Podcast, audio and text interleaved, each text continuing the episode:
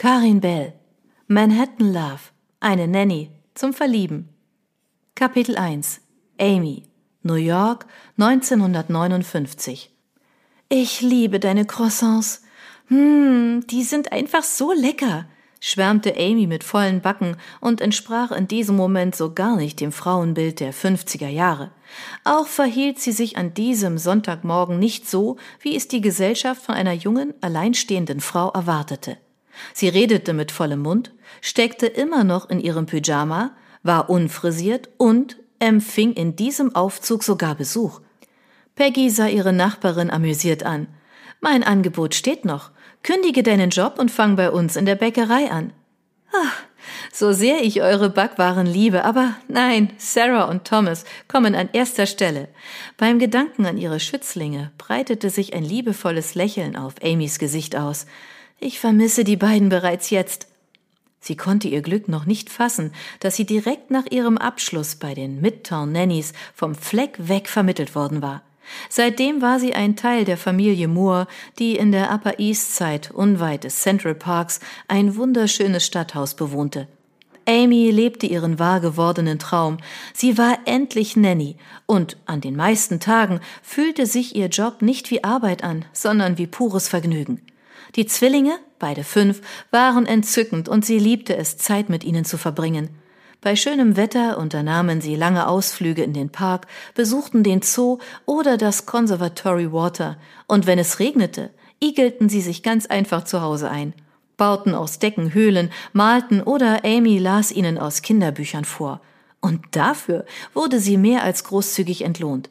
Nicht nur, dass Amy selbst ihre hellste Freude an all dem hatte, nein, noch vor einem Jahr hätte sie nicht einmal im Traum daran gedacht, dass sie sich jemals eine eigene kleine Wohnung würde leisten können. Und jetzt besaß sie sogar einen derartigen Luxus wie ein eigenes Radio. Du siehst sie doch heute Abend, spielte Peggy auf Amys heutigen Dienstplan an. Und so ein freier Vormittag kann nicht schaden. Wir können zusammen frühstücken, Musik hören wie auf Kommando sprang die blonde Frau vom Stuhl auf und schaltete das Radio an, das auf dem Küchenbuffet stand. Ihr Haar hatte sie wie immer zu voluminösen Pin-Up-Curls aufgedreht und zusammen mit ihrer offenherzigen rot karierten Gingham-Bluse und den Caprihosen wirkte sie wie ein wahr gewordener Männertraum. Amy dagegen erregte mit ihrer Nanny-Uniform keinerlei Aufmerksamkeit, was in ihrer Nachbarschaft in Hell's Kitchen vermutlich auch besser war. Dreamlover, rief Peggy erfreut, als sie nach kurzem Suchen fündig wurde. Bei der vertrauten Melodie von Bobby Darrens Hit, der seit Wochen rauf und runter gespielt wurde, breitete sich wie immer ein wohliges Kribbeln in Amy aus. Selten hatte ein Song sie derart berührt, auch wenn sie zugeben musste, dass der Text ein wenig kitschig war. Es war vielmehr die Melodie, die sie direkt ins Herz traf. Wie läuft's denn mit deinem Dream Lover? fragte Peggy, als sie wieder Platz nahm. Du meinst Danny? Peggy kicherte. Klar meine ich Danny. Oder hast du etwa weitere Verehrer, die du vor mir versteckst? Amy nahm einen Schluck von ihrem Kaffee, um Zeit zu schinden. Sie wusste selbst nicht genau, was da zwischen Danny und ihr war. Wir waren zweimal zusammen im Central Park spazieren und haben ein Eis gegessen, erwiderte sie nachdenklich. Anschließend hat er mir einen Strauß Rosen vor die Haustür gestellt. Zumindest glaube ich, dass er von ihm war. Keine Karte? hakte ihre Freundin kopfschüttelnd nach. Amy hob die Arme. Vielleicht ist sie abgefallen oder Danny ist zu schüchtern, um seine Gefühle in Worte zu fassen. Oder er ist ganz einfach zu bequem, erwiderte Peggy und rollte mit den Augen. Audrey würde sich nie mit abgeschnittenem Grünzeug zufrieden geben. Amy verzog das Gesicht, denn der Vergleich hinkte. Sie selbst war weder eine Audrey Hepburn noch Danny ein zweiter Gregory Peck. Sie bezweifelte, dass ihr Verehrer überhaupt Vespa fahren konnte wie der Schauspieler, der dies während seiner Dreharbeiten in Rom eindrucksvoll bewiesen hatte. Wir treffen uns morgen Nachmittag. Vielleicht gesteht er mir dann seine Gefühle. Allein die Erinnerung an ihr letztes Rendezvous ließ ihren Puls rasen. Danny war einfach zu süß und sah in seinen Jeans und dem roten Blouson, er eiferte ganz eindeutig James Dean nach, umwerfend aus. Ihr Mund verzog sich amüsiert. Mr. Moore, ihr Arbeitgeber, würde sich nie in eine Jeans oder gar ein saloppes weißes Shirt zwängen. Der Geschäftsführer der Bank of Manhattan verließ das Haus stets im Anzug und mit Hut. Peggy schenkte ihre Nachbarin ein warmes Lächeln. Ich freue mich so für dich.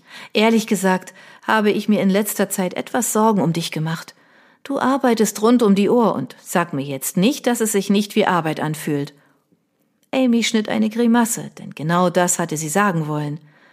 Nanny zu sein ist mein Traumjob. Ich liebe einfach alles daran. Trotzdem solltest du auch ab und zu mal an dich denken. Peggy zwinkerte ihr frech zu, und Amy wusste sofort, auf was ihre Freundin anspielte. Ihr Verständnis von Spaß. Dazu zählten nicht nur geheime Tanzveranstaltungen in Brooklyn, sondern auch heiße Zungenküsse mit einem gewissen Randy, der seinen Kontrabass genauso wild bearbeitete wie Jerry Lee Lewis sein Piano. Aber auch diese Tatsache hatte Amy bisher nicht überzeugen können, sich an ihrem einzigen freien Abend auf den Weg nach Brooklyn zu machen. Stattdessen erledigte sie ihre Hausarbeit, die unter der Woche liegen geblieben war, und verfolgte die News im Radio. Während sich Peggy die Füße wund tanzte, saugte Amy alles über diese Raumfahrtagentur auf, die man erst letztes Jahr gegründet hatte, um schneller als die Russen im Weltraum zu sein. Ob es dieser NASA wohl gelingen würde, als erstes einen Menschen ins All zu schießen? Allein die Faszination, dass so etwas überhaupt möglich war, ließ ihren ganzen Körper kribbeln, wie es sonst nur Bobby Darren mit seinem Hit schaffte. Alles klar? hakte Peggy mit einem liebevollen Lächeln nach. Lass mich raten, du denkst schon wieder an die Zwillinge. Amy verzog entschuldigend den Mund. Nein, gerade eben musste ich an die Rakete denken. Dabei verschwieg sie, dass sie sich schon auf den Fernsehapparat der Moors freute, der zu den acht Uhr Nachrichten immer angeschaltet wurde und ihr das Tor zur Welt öffnete. Oh, Amy, was soll ich nur mit dir machen? Peggy erhob sich mit einem herzhaften Lachen, dann sah sie ihre Freundin mit schiefgelegtem Kopf an. Dann wünsche ich dir heute Abend viel Spaß bei den Moors, auch wenn ich dich lieber beim Tanzen dabei gehabt hätte. Amy knöpfte den obersten Knopf ihres hellblauen Blusenkleides zu, das mit dem weißen Kragen sehr an eine Schwesternuniform erinnerte, und prüfte erneut den Sitz ihrer Frisur. Während der Arbeit trug sie ihr brünettes Haar hochgesteckt und nicht wie in ihrer Freizeit offen, so dass es ihr in leichten Wellen über die Schulter fiel. Einzig ihr leicht tupierter Pony war geblieben und lenkte den Blick auf ihre ausdrucksstarken Augen. Amy schnappte sich ihre dunkelblaue Kostümjacke, die ebenso wie die blickdichten Strumpfhosen und das braune Hütchen zum Outfit der Midtown Nannies gehörte und verließ gegen 17 Uhr gut gelaunt ihre Wohnung. Nach einem kurzen Fußmarsch erreichte sie die U-Bahn-Station, in der es noch stickiger war als in den aufgeheizten Straßenschluchten von New York. Essensgerüchte vermischten sich mit abgestandenem Tunnelmief.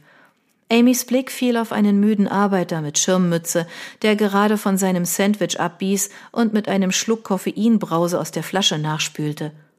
Wenige Augenblicke später rauschte die Bahn heran, die sie direkt in die Upper East Side zu ihrem Arbeitsplatz bringen würde. Als sie wieder ins Freie gelangte und in die East 75th Street einbog, fühlte sie sich wie in einer anderen Welt. Die Häuser hier waren gepflegt und vor allem lungerten hier keine zwielichtigen Gestalten auf dem Gehsteig herum. Amy zog sich trotz der Hitze ihre Jacke über. Schließlich musste sie auf einen respektablen Auftritt achten und drückte den messingfarbenen Klingelknopf. Dabei kam sie nicht umhin, den kirschroten Pontiac Bonville zu bewundern, der direkt vor der Eingangstreppe des imposanten Stadthauses parkte. Mr. Moores verchromtes Spielzeug glänzte nicht nur mit einer Servolenkung und einem Automatikgetriebe, was auch immer das bedeutete, sondern besaß auch ein Radio samt elektrischer Antenne. Amy schüttelte über ihre Faszination an technischem Schnickschnack amüsiert den Kopf. Dann wurde ihr von Sarah die Tür geöffnet. Miss Appleby! Die Kleine hüpfte aufgeregt auf und ab, während sie Amy ins Haus zog. Dürfen wir heute Abend etwas länger aufbleiben, wenn Mom und Dad ins Theater gehen? Ausnahmsweise, ertönte Mr. Moores tiefe Stimme amüsiert, der schon ausgehfertig im dreiteiligen Anzug in die Eingangshalle trat. Dann wandte er sich mit einem dankbaren Lächeln an Amy. Guten Abend, Mrs. Appleby, und vielen Dank, dass Sie heute an Ihrem freien Tag einspringen können. Das mache ich doch sehr gerne, erwiderte Amy ehrlich, denn ein Abend mit den Zwillingen war ihr eindeutig lieber als ein Besuch in einem lauten Club. Wenn Miss Appleby nichts dagegen hat, dürft ihr heute Abend auch die Ed Sullivan Show anschauen. Amys Herzschlag setzte für einen Moment aus. Hatte sie eben richtig gehört? Sie durfte sich die Fernsehsendung ansehen, von der sie bis jetzt nur aus Zeitungsberichten oder dem Radio gehört hatte? Die Show, in der vielversprechende Talente wie Elvis eine Chance bekamen? Heute war eindeutig ihr Glückstag. Wie hoch war die Wahrscheinlichkeit, dass ihr absoluter Liebling Bobby Darren erneut auftreten würde? Sie zwang sich innerlich zur Ruhe, auch wenn sie es nun kaum mehr bis 20 Uhr abwarten konnte. Mr. Moore, der ihre Freude erkannt haben musste, schenkte ihr ein joviales Lächeln und verließ kurz darauf schmunzelnd die Eingangshalle. Amy schlüpfte aus ihrer Jacke und hängte diese an den verspiegelten Garderobenschrank.